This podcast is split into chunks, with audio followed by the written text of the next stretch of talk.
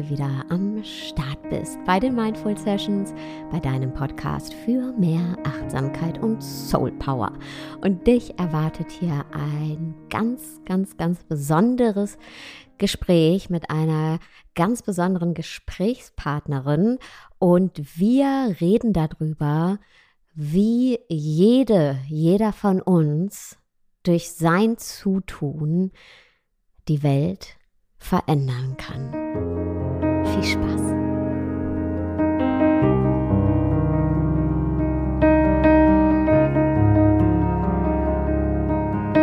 Heute, wie angekündigt, habe ich eine ganz besondere Gästin. Sie war eine der ersten Menschen, mit denen ich mich verbunden habe, als The Mindful Sessions gestartet hat.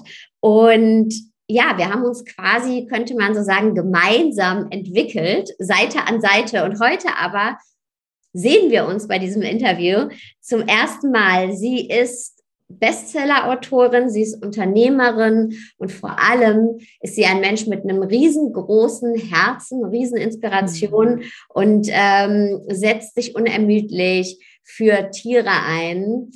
Herzlich willkommen, liebe Serai. Danke, dass ich da sein darf. Ich freue mich sehr. Danke, dass du dir die Zeit genommen hast. Wir haben ja schon vor der Podcast-Folge ein bisschen gequatscht. Und ähm, deine, darf man das so sagen, deine Marke heißt. Serai, ja. Mhm. Äh, deine Marke heißt Serai, aber man kennt dich auch unter Orient trifft vegan. Ganz genau. Also am Anfang war es komplett Orient trifft vegan. Ähm, aber dann habe ich irgendwann mal gesagt, ich möchte meinen Namen Serai, einfach weil ich auch die Bedeutung so sehr davon liebe, ähm, als meine Marke machen. Und deswegen ist es quasi so ein beides, so ein Zweierding, dass überall Orient trifft vegan und überall jetzt auch Serai steht. Jetzt, wo du es schon angekündigt hast, was ist denn die Bedeutung deines Namens? Und magst du uns nochmal erzählen, wo der herkommt, was deine Wurzeln sind? Ähm, Gerne. Also, mein Name bedeutet Strahlen und Leuchten von etwas sehr Wertvollem.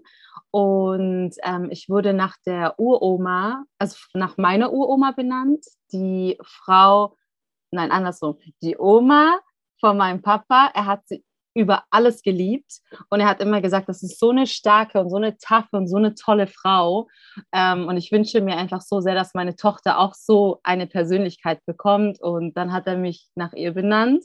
Und für mich ist es auch irgendwie so ein Anliegen, dass wenn überall Serai steht, ist auf meinen Produkten, hat mein Opa letztens auch ganz stolz zu mir so gesagt, du trägst den Namen meiner Mutter ganz nach oben und groß hinaus für ihn halt. Und ja, das ist die Bedeutung von Serai. Und ich finde es einfach schön, wenn ich an ein Strahlen, ein Leuchten denke, dass ich mir so denke, ich hoffe, dass alles, was ich mache, die Menschen halt erreichen kann und ein Strahlen, ein Leuchten erreicht Menschen. So empfinde ich das. Wunderschön. Und äh, die Zuhörerinnen und Zuhörer merken jetzt schon, was für eine poetische Seele hier zu uns spricht. Äh, und das liebe ich an dir. Ähm, für dich, dein, dein Einsatz gilt ja tatsächlich ganz oft den Tieren. Ne? Du hast dich ähm, für den Veganismus stark gemacht. Das ist, äh, das ist auch jetzt dein Beruf geworden. Ja? Du ähm, schreibst deine Kochbücher mit veganen Rezepten. Und was man bei dir so merkt, ist, dass, finde ich auf jeden Fall, First is the cause. Also als erstes ist die Sache. Ne? Bei mir ist es zum Beispiel die Sache, Menschen zu dienen. Auch als ich den Podcast gemacht habe, da war, war noch überhaupt gar keine Planung dahinter. Und als ich meine Ausbildung gemacht habe, also einfach für die Sachen, ja. für die ich mich eingesetzt habe. Und bei dir ist es eben auch so. Ja, da ist eben als erstes ist die Sache zu dienen, in dem Sinne der, den Tieren zu dienen und damit aber auch uns Menschen zu dienen. Ähm, ne, wie achten wir auf uns selbst? Und Du bist sehr bescheiden, deswegen sage ich es hier nochmal, äh, weil ich glaube, ne, falls es Menschen gibt, die dich jetzt nicht kennen, du bist ja wahnsinnig erfolgreich geworden in den letzten Jahren. Also Bestseller-Autorin, dein zweites Buch ähm, ja. erscheint bald. Du bist Unternehmerin, du hast deine eigenen Gewürze, du hast, ähm, also du hast wirklich, also ganz schön was dahingestellt, wenn man das so sagen darf. Und trotzdem merkt man eben, an erster Stelle steht immer die Sache. Und natürlich, wir haben eben auch über Energieausgleich gesprochen. Ja, Geld muss man sich nicht verschämen. Du könntest das ja auch nicht machen, was du machst und dich dem voll und ganz widmen, wenn du selbst deinen Kühlschrank nicht voll machen könntest. Ähm, aber man merkt eben, angefangen hat es mit der Sache. Und möchtest du uns da mal ein bisschen was erzählen? Wie, wie kam das Thema denn für dich überhaupt? Wie wurde vegane Ernährung aktuell für dich? Ich weiß, ähm, deine Familie hat ja auch ein Restaurant, meine ich. Äh, äh, ne? genau. Hältst du ja auch. Ja. Und ähm, du hast da ja früher auch mitgearbeitet und da gibt es ja auch Fleisch. Ähm, Einiges an Fleisch sogar. Ein Sehr viel. Wie war dein Weg und was war so, gab es so einen Auslöser oder war das einfach äh, etwas, was sich mit der Zeit ähm, manifestiert hat? Nimm uns doch mal ein bisschen mit auf deine Reise. Also, ähm, Moment, meine Schütze, ich höre mich schlecht. Jetzt, okay. Ähm, bei mir war es tatsächlich so, dass ich ich bin einfach schon immer ein Mensch gewesen, der ein ganz starkes Gespür für Gerechtigkeit hat. Und wenn ich das Gefühl habe, dass etwas ungerecht ist, dann ist es so ein Gefühl von Unerträglichkeit in mir. Und ähm, meine Reise hat so damit angefangen, dass ich habe damals über 40 Kilo mehr gewogen.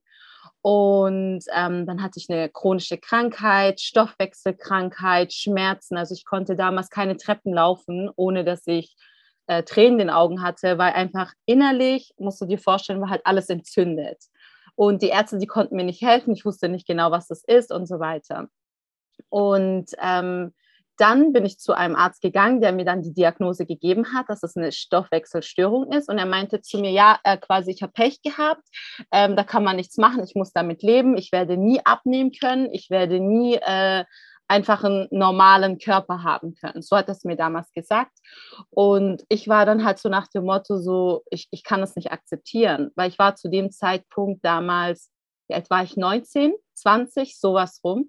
Und ähm, ich konnte das nicht akzeptieren, bin nach Hause gegangen und habe halt angefangen, mich voll viel mit Ernährung zu beschäftigen, so auseinanderzusetzen.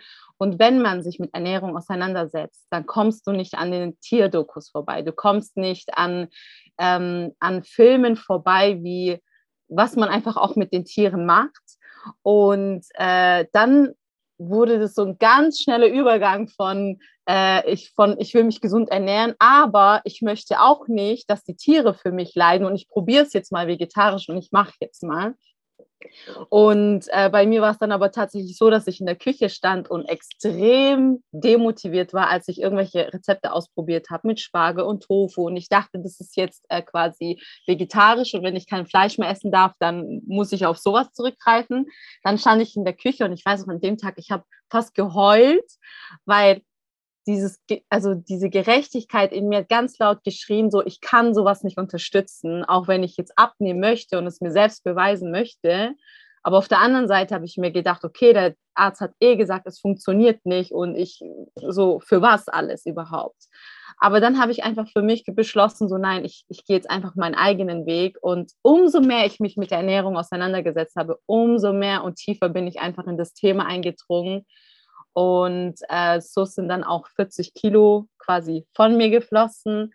Und ähm, das Tierthema ist immer wichtiger für mich geworden. Und ich habe einfach gemerkt, so, es sind nicht nur die Tiere, es ist nicht nur die Gesundheit, es ist irgendwie alles. Also ich kann nicht nur an mich denken und an meine Gesundheit, ich muss auch an den Gegenüber denken. Und ich habe dann ziemlich schnell gemerkt, dass es hat mit Facebook tatsächlich angefangen. Ich habe dann, ähm, hab dann ein Rezept gepostet aus unserer Küche. Und ich habe dann ziemlich schnell gemerkt, dass Menschen das nachgemacht haben und so nach dem Motto, wow, das ist ja mal was voll anderes und voll krass. Und ich gucke das so an, ich so, ja, ist halt Sarma, ne? ist ja ist jetzt nichts Besonderes, ich bin damit groß geworden. Und ja, so hat tatsächlich meine Reise dann auch angefangen, dass ich dann angefangen habe, unsere Rezepte zu veganisieren und nach außen zu tragen. Das ist dann alles so in eins gegangen, genau.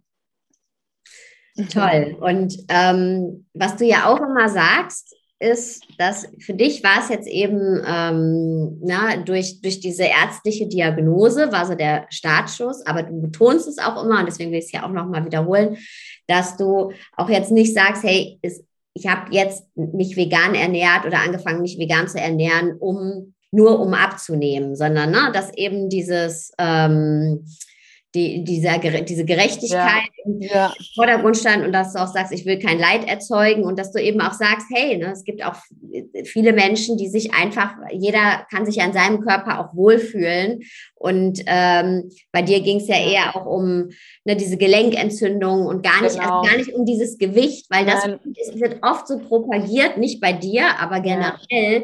bei ganz viel auch in der Persönlichkeitsentwicklung übrigens, ähm, dass dann immer so, ja, du, du willst dich optimieren, aber hey, jeder fühlt sich doch wohl, wie er ist. Ich muss nicht noch ja. schlauer werden und ich muss ja. auch nicht dünner werden. Und ähm, das finde ich immer ganz, ganz wichtig, das auch nochmal dazu zu sagen. Und das betonst du ja auch immer wieder. Ja, weil ich bin, also ich war ja auf diesem vegetarischen, also ich war ja auf der vegetarischen Reise und dann habe ich aber angefangen, mehr zu recherchieren und zu lesen und jetzt mal das Tierleid beiseite, ja, das ist ja auch wieder ein ganz großes Thema, aber ich habe dann auch gesehen, zum Beispiel Milch oder äh, Milchprodukte sind einfach entzündungsfördernd. Und dann habe ich das auch weggelassen. Aber das hat dann alles für mich so einen Sinn ergeben. Das war für mich am Ende des Ta Tages tatsächlich so, als hätte ich diese Krankheit bekommen, dass ich einfach meinen Weg finde. Also meine eigene Erkenntnis. Und so habe ich quasi zur veganen Ernährung gefunden. Nicht wegen dem Abnehmen, ähm, es ist dazu gekommen, weil ich mit den Tieren so mitgefühlt habe und weil ich diese Ungerechtigkeit nicht wollte. Also habe ich quasi mein eigenes Konzept geschaffen, wo ich reinpasse. Und das ist quasi heute Orient vegan. Mhm.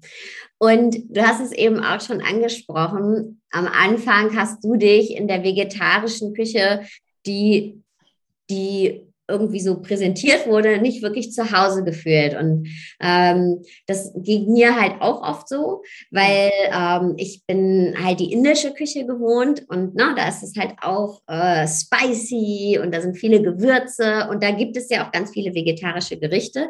Und ich per se kann jetzt nicht nur gedämpftes Gemüse essen, dann ist es für mich keine richtige Mahlzeit. Also ich, ich brauche wirklich etwas, das ähm, ja, das spicy ist, äh, das auch ein Gericht ist. Und das finde ich bei dir auch so schön. Es ist alles wirklich ein Gericht. Also jedes, ja. äh, jedes Rezept ist ein Gericht und nicht irgendwie was schön drapiert nur. Also es ist auch schön drapiert, aber es ist eben auch eine richtige Mahlzeit. Ja. Und ähm, das ist was ganz, ganz, ganz Besonderes und kein Wunder, dass das so gut ankommt, denn du bist, glaube ich, auch eine Pionierin auf dem Gebiet. Ich glaube tatsächlich, äh, ich persönlich kenne jetzt niemanden in Deutschland, der orientalisch und vegan kreiert hat. Ähm, ich meine, ich brauche dir das gar nicht erzählen, wie reich auch die indische Küche an vegetarisch-veganen Rezepten ist. Und so ist es mit der türkischen Küche, so ist es mit der persischen Küche. Also es gibt extrem viel, was einfach von Haus aus schon vegan ist. Und wenn da normal mal Butter reinkommen würde, dann nehme ich halt pflanzliche Margarine, also einfach austauschen. Aber es gab auch Rezepte und auf die bin ich auch mega stolz. Die findet man im ersten und im zweiten Buch, die sich kreative Rezepte nennen. Und das sind so Sachen wie, wo ich auch damit groß geworden bin, wie Knoblauchwurst, Sujuk. Ich weiß nicht, ob du Sujuk kennst. Ja, ähm, ich habe früher auch viel gegessen. Ja, ich genau. habe Frühstück, als mein Sohn noch ganz klein war, also ne, back, back, back in the days, ähm, Sujuk angebraten mit Mais und dann Ei oh, drüber. Ja. und genau damit bin ich groß geworden, ne, mit Sujuk und Ei. Und dann war ich so am Frühstückstisch und ich so, okay, heißt das jetzt, ich darf nie wieder Sujuk essen? So, mein Kopf war so, aber anstatt, dass ich jetzt irgendwie mir denke, nee, ähm, ich lasse jetzt mein Ego siegen, ich war einfach viel mehr motiviert, das Ganze zu kreieren auf die vegane Art. Also früher habe ich nicht mal gerne gekocht, aber mit der veganen Ernährung hat es einfach bei mir angefangen, die Leidenschaft, weil ich hatte eine Herausforderung und ich habe diese Herausforderung geliebt, in der Küche zu stehen und so lange daran rumzumachen, bis mein Vater zum Beispiel die Sujuk probiert hat und gesagt hat, okay, die schmeckt jetzt wie im Dorf und ich so, ja, die kommt jetzt in mein Buch rein und ja, daraus ist wirklich eine Leidenschaft entstanden. Und du kommst ja, ähm, also hier in Deutschland wohnst du ja auch, also wirklich in einer eher ländlichen Region. Ein Kaff. Ein ist ja, also jetzt gerade äh, sind wir in einem, an einem Zeitpunkt, äh, ne, wo es eben auch ähm, Fleischersatz gibt bei einem Lidl oder bei anderen ja. Discountern oder Supermärkten. Aber das ist ja noch nicht so lange so. Und es ist schon ein Unterschied, ob ich mich in Berlin vegan ernähre mhm. oder auf dem Kaff vegan ernähre. Und ja. wahrscheinlich hast du da auch die Not zur Tugend gemacht und gesagt, okay, ich muss mir da selber ähm, weiterhelfen. So war es auch. Also, wo ich in Berlin essen gehen war, es war ein Traum. Bei euch ist es wirklich ein Traum. Da steht eine Currybude und dann kannst du direkt die vegane Version da kaufen. Aber so ist es bei uns überhaupt nicht gewesen. Vor mehreren Jahren erst recht nicht. Jetzt langsam, langsam schleicht sich auch ein bisschen ein. Ähm, aber für mich war es dann also ich war einfach viel mehr motiviert, die Sachen zu Hause zu kochen, zu machen, zu kreieren. Ich bin einfach nicht großartig draußen essen gegangen. Und ähm, ganz oft habe ich mir auch Sachen zusammengebastelt. Also wenn ich jetzt essen war, habe ich gesagt, okay, von dem und dem und dem und dann habe ich mir einen Teller zusammengebastelt. Ähm, aber das war damals auch eine Motivation. Ich habe damals ja auch im ähm, Gastronomiebereich meiner Familie gearbeitet. Und dann habe ich gesagt, okay, ich möchte jetzt, dass ihr mal hier versucht, irgendwie das und das und das noch reinzubauen und wir können die Ersten sein. Und dann haben wir damals vegane Lachmanjum eingeführt und äh, jetzt sind wir so weit, dass mein Bruder auch vegane Pizzen anbieten wird. Ähm, ich muss dir die unbedingt mal zeigen, die sehen so gut aus und vielleicht kommst du dazu, die einmal zu probieren. Die sind wirklich, wirklich gut. Und ja, also ich habe nicht nur versucht, bei mir was zu bewirken, sondern ich habe einfach auch versucht, mein Umfeld zu inspirieren, nicht zu belehren, einfach nur inspirieren mit dem, wie ich lebe, weil ich finde immer, das ist so das Schönste, was man machen kann. Alles andere schreckt eher ab. Mhm. Mhm. Sehe ich genauso. Und ähm, hast du denn einen Tipp vielleicht, ähm, wenn jetzt Menschen zuhören und sagen, ja, ich ich, ich will eigentlich auch, eigentlich würde ich auch gerne meine Ernährung umstellen. Ähm, ich weiß gar nicht, wo ich anfangen soll, weil oft ist es ja dann Essen so eine Routine für viele Menschen geworden. Mhm. Und das ist eher so ein Beiwerk, äh, ne? okay, muss irgendwann ja auch was essen. Und ähm, dann hat man da eben schon diese routinierten Abläufe wie jetzt zum Beispiel vielleicht auch beim Restaurant bei euch, ja, wo ja. es jetzt eben ja auch wahrscheinlich nicht von heute auf morgen äh, ähm, diese Umstellungen gab. Ähm, und so ist es ja auch privat bei vielen Menschen. Alles, was wir irgendwie jeden Tag tun, ähm, wird ja zu einer Routine. Ja. Und, ähm, hast du da so einen Tipp, wenn jetzt jemand sagt, hey, ich will eigentlich meine Ernährung umstellen, aber boah, ich weiß gar nicht, wo ich anfangen soll. Und das sind ja die kleinen Schritte oft. Man muss ja erstmal mit einem kleinen Schritt anfangen und dann sieht man den nächsten Schritt. Was würdest du da Ganz sagen? easy, ganz easy, Step by Step. Also das war bei mir auch so, dass ich wirklich Step by Step meine Sachen eingeführt habe. Ich habe nicht von heute auf morgen gesagt, ich werde jetzt vegan, oh mein Gott, und alles muss perfekt sein, ich habe einfach gesagt, okay, jetzt backe ich mal den Kuchen mit Pflanzenmilch, aber ich habe noch die Eier verwendet.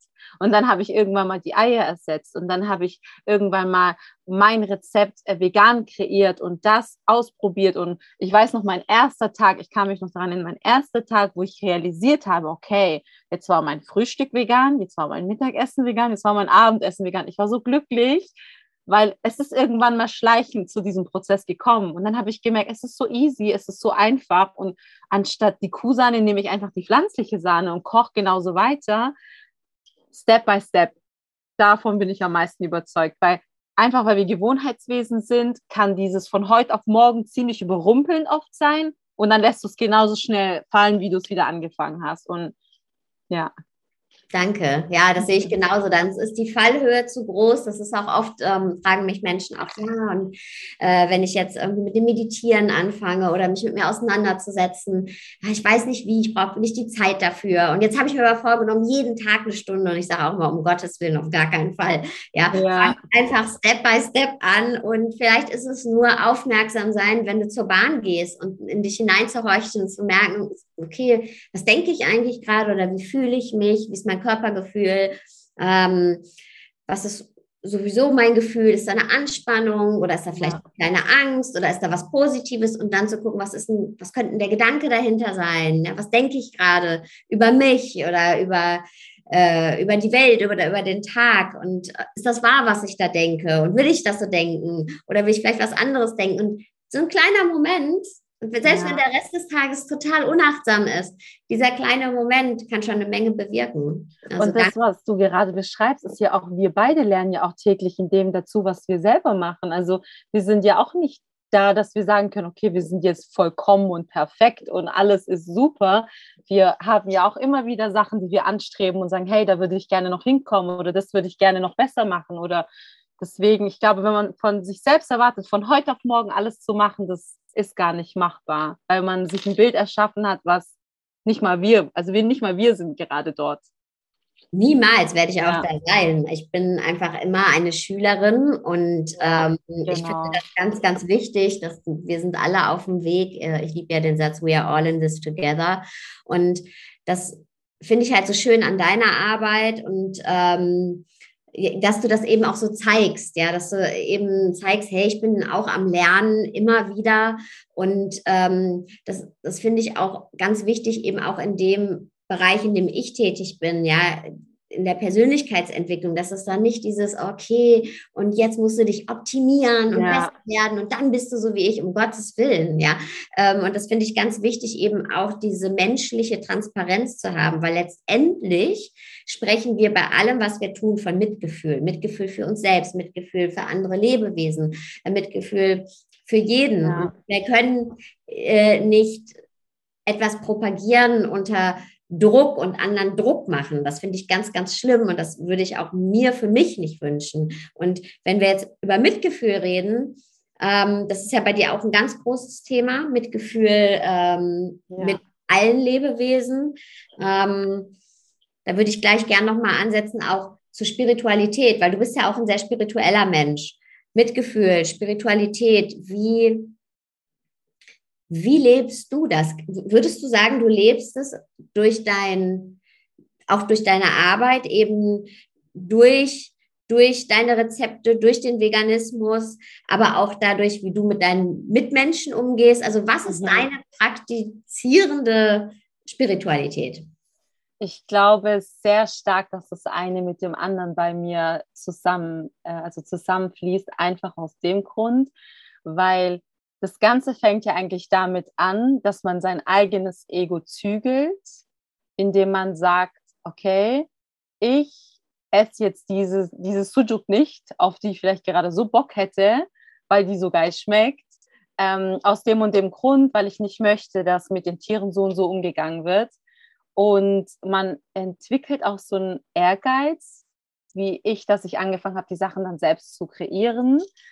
Und ich habe dann einfach auch gemerkt, so mein Ego ist immer kleiner geworden und mein Herz ist immer barmherziger geworden, weil ich dann angefangen habe, so früher hat mich eine Kuh nicht interessiert, wenn ich sie auf der Weide gesehen habe. Wenn ich heute eine Kuh sehe, wirklich, du müsstest mich mal sehen, wie ich am Fenster, also am Autofenster bin und fast kreische, oh mein Gott, eine Kuh, eine Kuh, eine Kuh. Ähm, einfach weil ich so viel über die Tierwelt auch dazugelernt habe und verstanden habe, dass es Wesen mit einer Seele sind, die genauso Leid empfinden, die genauso Schmerz empfinden, die, die genauso Mama, Papa, Tochter, was auch immer sind und die untereinander trauen können, wenn der andere fehlt. Ähm, ich habe so eine ganz, meine ganze Weltansicht hat sich so ein bisschen verschoben. Das war für mich dann nicht mehr so, ich stehe hier oben und ihr alle seid hier, weil ihr seid ja nur Tiere, es war irgendwie, wir sind alle eins. Und ich habe immer das Gefühl, immer dann, wenn ich etwas Gutes nach außen trage, dann trage ich das nicht nur vielleicht an dich weiter oder an die andere Person, sondern das geht ja über Generationen weiter. Wenn du mich heute inspirierst und mir einen Satz mitgibst, der mein Herz einfach zum Beben bringt, dann tue ich das vielleicht in 20 Jahren oder in 10 Jahren meinem Sohn oder meiner Tochter weitergeben. Und das geht dann einfach weiter und weiter und weiter. Also hast du etwas geschaffen, was über Generationen geht. Und das ist irgendwie so meine Herzensangelegenheit, dass ich mir denke, egal was morgen mit mir passieren, passieren sollte, ich weiß, ich habe etwas auf dieser Erde hinterlassen, was einfach Menschen inspirieren kann, besser auch zu den Schwächeren und Stimmlosen zu sein. Das ist so schön, was du gerade beschrieben hast. Und das stimmt. Und das das ist auch eine Einladung an uns alle, dass wir immer wieder das auch genau das tun können. Ja, genau ähm, dieses Geschenk auch mit der Welt teilen können und auch weitergeben können. Manchmal auch in ganz kleinen Gesten, die vielleicht ja. im Außen niemand wahrnimmt, aber diese eine Person oder dieses eine Lebewesen wahrnimmt. Und ja, ja und das, was wir eben auch leben, das, das, das prägt ja auch unser Umfeld. Ja, manchmal sind es ja gar nicht die Worte, sondern weil sich dann eben dein, wie bei dir, ja, dein Vater, dein Bruder abgeguckt hat mit, äh, was du machst und sich hat davon inspirieren lassen. Und ja. ähm, das ist wunder, wunder, wunderschön. Oder wie bei dir, ich weiß nicht, du hast ja vielleicht, also du hättest ja vielleicht heute nicht damit gerechnet, das habe ich dir ja vorhin erzählt, mhm. dass ich vor wie lange geht das? Drei, vor drei Jahren oder zwei Jahren habe ich mir deine Podcast-Folge in Zeiten angehört, wo ich Panikattacken hatte und wo es mir schlecht ging, habe ich abends deine Stimme angehört, um runterzukommen und mich zu beruhigen. Und weil du dann auch beschrieben hast, in dieser Podcast-Folge quasi, dass alles in Ordnung ist und du hast einen in so eine andere Welt getragen. Und in dem Moment, wo ich dort lag und mir das angehört habe und du meiner Seele was Gutes getan hast, in dem Moment zu Hause hast du ja überhaupt nicht damit gerechnet. Mhm. Aber du hast quasi eine Person geheilt. Und ich denke mir, das denke ich mir auch bei mir so, in, ich weiß vielleicht nicht immer, was ich nach außen trage, aber vielleicht gerade in diesem Moment sitzt jemand vor dem Teller und sagt, komm, ich probiere es jetzt einfach mal so und dann habe ich etwas für die Tierwelt getan. Und es passiert ja immer so still und heimlich eigentlich und das ist das Schönste. Mhm. Ja, das ist das Schönste. Das ist tatsächlich, wir sind oft so ähm, darauf gepolt, dass wir sichtbare Erle Ergebnisse haben wollen immer und dass wir etwas machen, um ein Ergebnis zu haben direkt. Ja. Und vergessen einfach, dass wir ganz viel tun können, auch wenn es nicht direkt für uns ein sichtbares Ergebnis ist, aber es hat trotzdem einem Menschen geholfen, einem Lebewesen geholfen, geprägt, war eine Inspiration. Und ähm, weil ganz oft bekomme ich die Frage gestellt, ja, ich würde ja auch gerne in meinem Leben ähm, was verändern oder ich möchte auch inspirieren, aber ich weiß nicht wie. Und dann sage ich immer den Menschen, weißt du was, du machst es wahrscheinlich schon ganz ja. viel du inspirierst schon ganz viel. Dein Kind, deine Schwester, deine Nachbarin oder jemanden, den du überhaupt nicht kennst, ja, ja. der irgendwie von dir gehört hat oder ja, wie auch immer. Und ich, ich glaube, wir, wir dürfen wieder zu diesem dazu zurückkommen, was für ein Wunder wir eigentlich sind und was für eine, was unsere Energie machen kann und wie wir eben einander auch energetisch ähm, upliften können und ähm, ja. füreinander da sein können. Absolut. Voll schön, was du gesagt hast. und dann hätte ich noch eine Frage, weil du bist ja, wie ich schon gesagt habe, sehr bescheiden, aber du bist eine wahnsinnig erfolgreiche Unternehmerin. Und du hast ja wirklich alles selber gemacht. So, du hast dein, so wie du deine Rezepte entworfen hast selber und ausprobiert hast, die Sujuk, äh, ja. so lange, bis sie dann eben auch geschmeckt hat wie die Sujuk aus dem Dorf. Genauso hast du es auch mit deinem Business gemacht.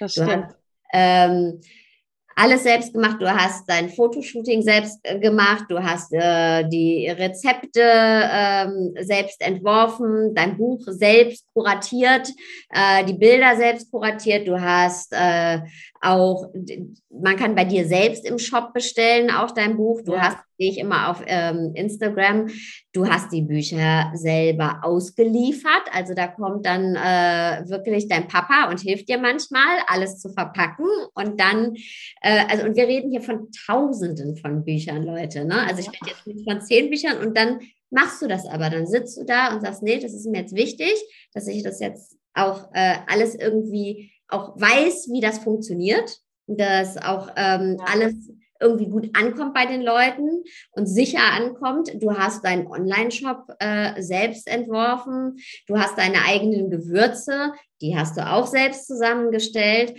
Ähm, wenn jetzt jemand sagt, ich möchte auch anfangen, was zu machen. Ich habe eine Leidenschaft für etwas. Und das ist das Ding. Leidenschaft ist das eine. Es beginnt immer mit der Leidenschaft oder mit dem, ich nenne es immer dem Dienen, ja. Aber danach, klar, ist, Geld ist ein energetischer Austausch. Ich könnte jetzt auch nicht das, was ich jetzt mache, 24 Stunden machen, ja, wenn ich nicht damit über die Runden kommen würde. So. Ähm, und gerade auch, wenn man ja auch so was Tolles zu geben hat wie du, möchte man ja auch, mal abgesehen davon, dass es wirtschaftlich erfolgreich ist, man möchte ja auch, dass viele Leute davon erfahren. Ja. ja. Und wenn jetzt jemand sagt, hey, das finde ich total inspirierend. Und du bist ja wirklich alles durchlaufen. Also von die Sujuk selbst konzipieren und ausprobieren. Bis auch das Sujuk-Gewürz, ne? Auch das Sujuk-Gewürz. Bis, Sujuk bis hin die Bücher selber vertreiben, äh, deinen Online-Shop. Ähm, wo würdest du jetzt jemandem sagen, wo kann jemand anfangen, der jetzt sagt, ich habe eine tolle Idee, aber ich weiß nicht wie? Also ich kann da nur für mich sprechen. Ich habe immer eine sehr klare Vision gehabt, was ich möchte. Und ich hatte, bevor das Buch nicht mal draußen war, mit meinem ersten fange ich jetzt mal an zu also über mein erstes fange ich jetzt an zu sprechen. Ich hatte eine ganz genaue Vorstellung, wie ich auf dem Coverbild aussehen möchte. Ich hatte eine genaue Vorstellung, wie dieses Buch sein soll. Ich hatte eine genaue Vorstellung, wie die Bilder sein sollen. Aber es ist nicht so, dass es gleich funktioniert hat. Ich habe über zwei Jahre gebraucht, bis ich die Bilder so hinbekommen habe, wie ich sie hinbekommen habe. Ähm, ich habe dieses ganze Kochbuch, das erste Kochbuch, dreimal durchfotografiert und bei über 80 Rezepten, und da sind auch sehr aufwendige dabei, glaub mir, wie nervenzerrend das war.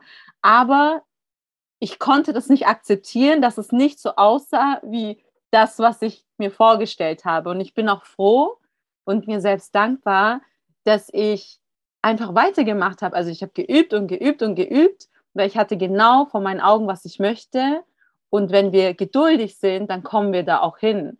Also ich finde immer, es ist so schwierig, jemandem einen Tipp zu geben und zu sagen, so guck mal, das und das und das und das musst du machen. Und ich weiß, das hört sich jetzt so voll poetisch an, aber man muss wirklich auf sein Herz hören, was die Vision einem sagt. Und wenn die Vision mir sagt, Serai, ich möchte da vorne mit so einem Tablett sein und wie eine Prinzessin reinlachen, dann mache ich das, obwohl so viele zu mir gesagt haben, boah, du brauchst es echt nicht übertreiben, du brauchst doch jetzt nicht irgendwie nach Berlin fahren und dort ein Shooting machen und dort so und so und so. Ich so, nee, aber ich stelle mir das so vor. Ich möchte, dass wir da durchblättern und dass du das Gefühl hast, dass du wie so ein Märchen einfach bist.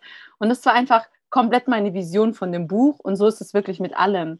Ähm, zum Beispiel Granatapfelkonzentrat. Ich bin ja ein unglaublich großer Fan von Granatapfelkonzentrat. Wir kochen extrem viel damit.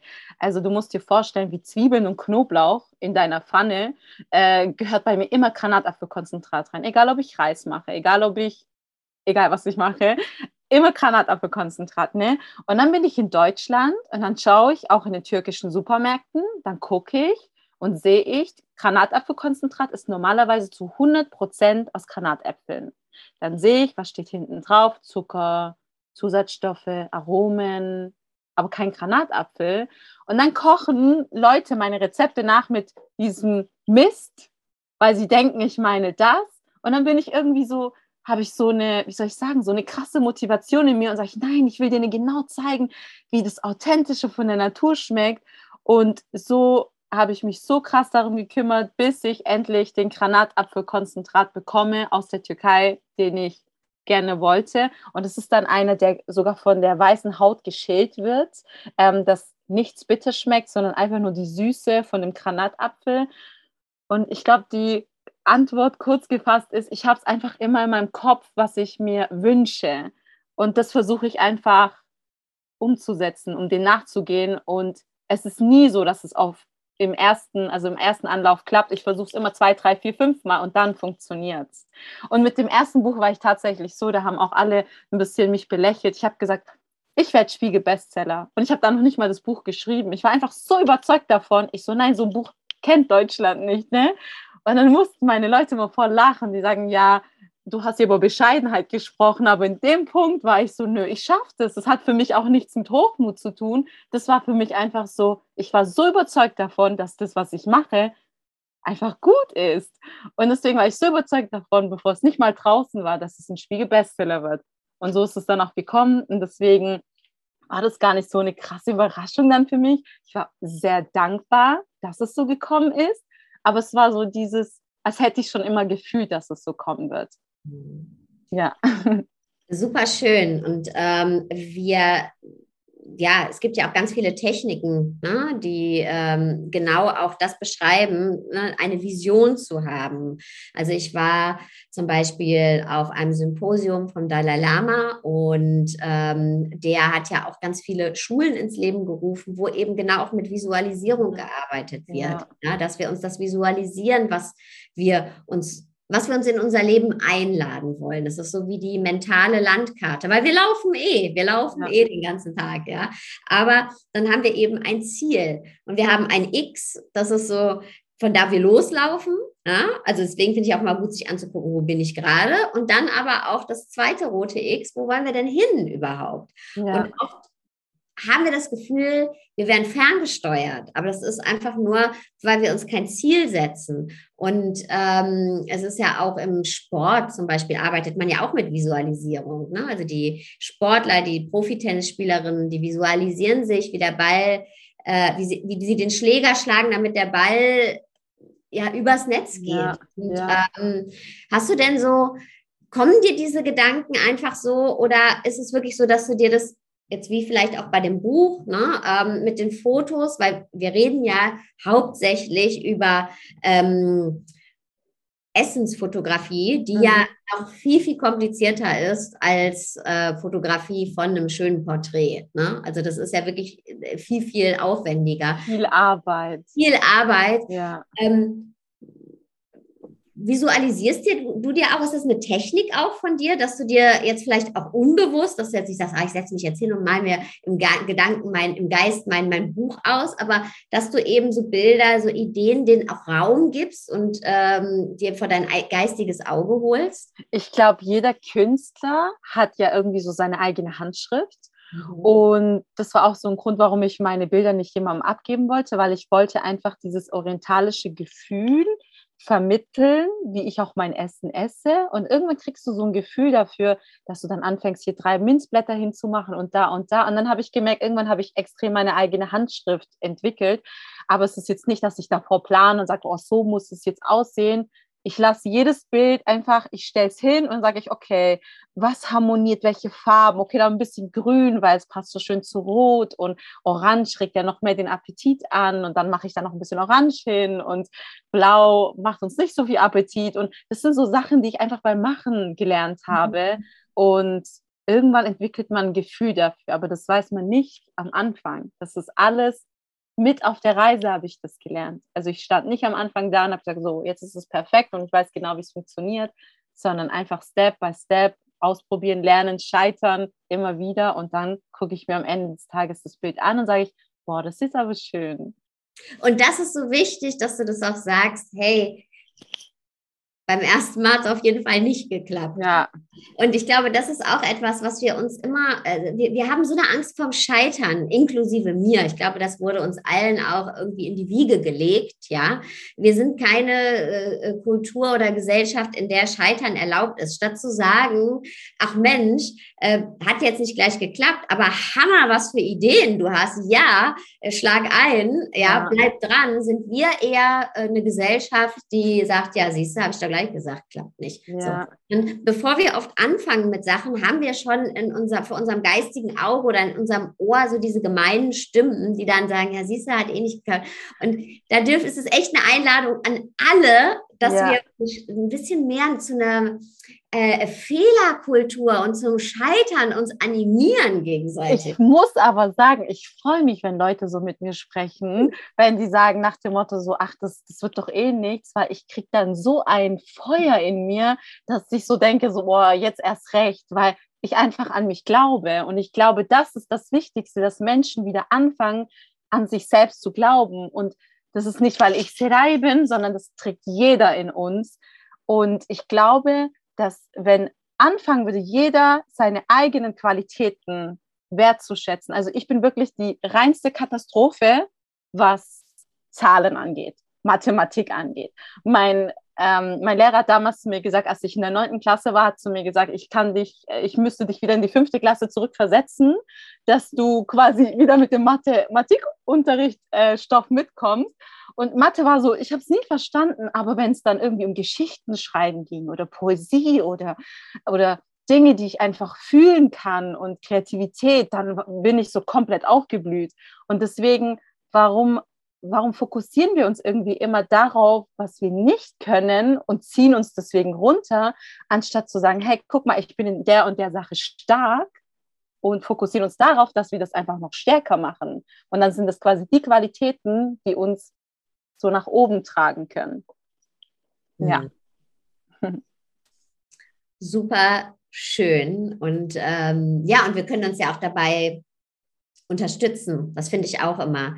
Ne, wenn, wenn, wenn du siehst, dass, dass jemand irgendwie dich inspiriert hat oder weiß ich nicht, dass dich, dass dich jemand irgendwie beflügelt oder wenn du siehst, oh Mann, jemand hat da irgendwie eine krasse Affinität oder ein Talent, sag das der Person. Ja. Weil wahrscheinlich zweifelt die Person vielleicht auch gerade an sich selbst oder, ne, ähm, weil wir alle kennen diese Stimmen der inneren Kritikerin, des inneren Kritikers und ja, ich, ich, ich finde immer, das ist das Schönste, was man machen kann, ist jemandem sagen, hey, boah, das hat mich richtig inspiriert oder hm, das finde ich total schön, wie du das machst oder wie du mit Worten umgehst. Das finde ich toll. Oder wie du mit Zahlen umgehst. Wow, das finde ich toll. Ja, also lasst uns einander wieder mehr auch das sagen und reflektieren. Und was ich dann auch immer wirklich immer wunderschön finde, ist, wenn ich auch sehen darf. Ähm, ich weiß nicht, ob du das bisschen auf Instagram vielleicht mitverfolgt hast, aber manchmal, wenn ich zum Beispiel irgendwie sehe, dass jemand voll das leckere Essen kreiert und ich sehe irgendwie, sie macht voll die schönen Bilder oder irgendwas, was halt mich anspricht, dann poste ich sie und dann sage ich, folgt einfach mal, geht mal rüber. Ich sehe da Potenzial und es schaut mega aus. Ich habe das erst vor einer Woche bei einer gemacht. Die hat mir eine Aufnahme gemacht, eine Sprachnotiz und sie hat geweint und hat gesagt, und ich fand das so krass, sie hat gesagt, ich war kurz davor aufzugeben. Danke, dass du quasi das in mir siehst, was ich mir wünsche. Und ich dachte mir so krass, wenn so eine Person aufhören würde, ich weiß nämlich auch noch, wie sehr es mich motiviert hat, als Menschen angefangen haben, mich zu posten. Und ich meine, ich war ja immer die Serai, aber wenn dann mehr Menschen das sehen, was du kannst, dann hast du doch viel mehr Motivation, das weiterzumachen, noch mehr nach außen zu tragen, noch mehr zu zeigen, weil wenn man scheinen will und sein Licht nach außen tragen will und es keiner sieht, dann glaubt man oft nicht, wie sehr man eigentlich scheinen kann und denkt, man ist dunkel, obwohl die Leute nur noch nicht hingesehen haben. Mhm.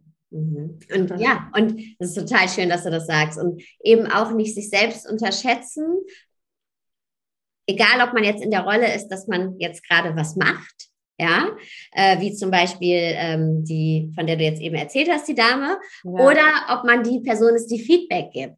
Beides Stimmt. ist ein riesengroßes Licht und ein Licht hat das Potenzial, die Welt von, die gesamte Welt von einem Menschen zu erhellen in dem Moment und auch darüber hinaus. Ja. Du kennst es ja selber, wenn dir jemand eine Nachricht schreibt, die Person rechnet manchmal gar nicht damit, dass eine Sarah Desai, die doch so viel macht und so viel tut und so erfolgreich ist in dem, was sie tut, dass sie wirklich am Abend da sitzen kann und so ein berührtes Herz haben kann, wenn jemand unglaublich liebe Worte schreibt. Ich glaube, oft unterschätzen Menschen, was für eine Kraft und Macht die auch auf uns haben, weil wir sind ja auch nur irgendwelche, also irgendwelche Personen und wir leben ja genauso in diesem Leben wie alle anderen auch.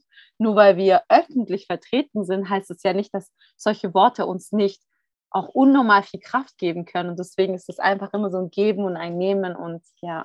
Total. Und ich kenne, ich weiß auch noch, ich kenne deine Nachrichten noch, ja. die du damals geschrieben hast. Und das hat mich total berührt. Und das ist, ich meine, deswegen macht man ja den Job. So, ja, und deswegen, da sind wir wieder beim Geben. Also, ja, wir alle können etwas geben. Und ähm, apropos geben, wo finden wir dich, wenn wir sagen, hey, Serai, gib her? Wo finden wir Alles, dich? was ihr wollt. Meinst du jetzt auf meiner, äh, meinst du jetzt auf Instagram oder meinst du jetzt generell Instagram, Homepage? Ähm, Homepage, wann kommt dein neues Buch? Okay, also mein Buch ist schon äh, veröffentlicht. Mein zweites Buch gibt es schon auf meiner Seite serai.com. Ich habe das auch auf Instagram quasi in meiner Bio verlinkt. Ähm, das zweite Buch wurde so oft vorbestellt, innerhalb von ein, zwei, drei Tagen, dass ich die Büchermärkte anrufen musste und Bescheid geben musste, dass ich nicht liefern kann. Und so war es auch mit dem ersten Buch. Das heißt, ich musste auf den zweiten großen Druck warten. Und weil ich ja auch vegan drucke, was vielleicht auch ein interessantes Thema ist für den einen oder anderen, dass man überhaupt vegan drucken kann, ähm, hat das Ganze einfach nochmal ein paar Tage, Monate länger gedauert, weil ich nicht einfach einen normalen Druck haben wollte, sondern wirklich mit pflanzlichen Stoffen, ohne, äh, ohne tierische äh, Zutaten, zum Beispiel Zutaten, ohne tierische Stoffe. Zum Beispiel wird ganz oft Gelatine verwendet für den Bund, für die Bücher und ähm, Tintenfisch für die Farbe. Und meine Vision war, dass ich gesagt habe, wenn ich aus Kochbüchern koche, die vegan sind, will ich auch voll gerne, dass, die, dass das Papier auch vegan ist und dass kein Tier dafür leiden musste. Und ich packe euch alle Links zur Serie nochmal in die Show Notes. Kleiner Einschub an dieser Stelle. In der Zwischenzeit, also zwischen der Aufnahme dieses Interviews und der Ausstrahlung, ist Serais zweites Buch jetzt auch auf dem offiziellen Buchmarkt erschienen. Es ist draußen. Es trägt den Titel Orient trifft fit, vegan und bewusst kochen und du kannst es überall kaufen. Danke, danke, danke, dass du hier warst, dass du dir die Zeit genommen hast. War längst überfällig, dass wir dieses Gespräch hier ich führen. Ich habe mich so gefreut, dich zu sehen und mal persönlich und live mit dir zu sprechen. Ich mich auch. Ich war richtig aufgeregt heute, positiv aufgeregt und habe mich auch total gefreut. Und ähm, ja, wir, die, wir sind eh verbunden. Die Leute, die dich kennen, kennen mich. Die mich kennen, kennen dich. Und vielen, vielen Dank für das schöne Gespräch. Danke, dass ich hier sein durfte und ja, vielen, vielen Dank. Vielen Dank, dass du heute hier wieder zugehört hast und ich hoffe, dieses Gespräch konnte dich inspirieren und auch ermutigen, dein Licht in die Welt zu tragen und ja, deine Veränderung in der Welt sichtbar zu machen, denn wir brauchen dich. Wir brauchen deine Vision, wir brauchen das, was du zu geben hast. Und jetzt wünsche ich dir erstmal einen wunderschönen Tag, Abend, wo auch immer du gerade bist.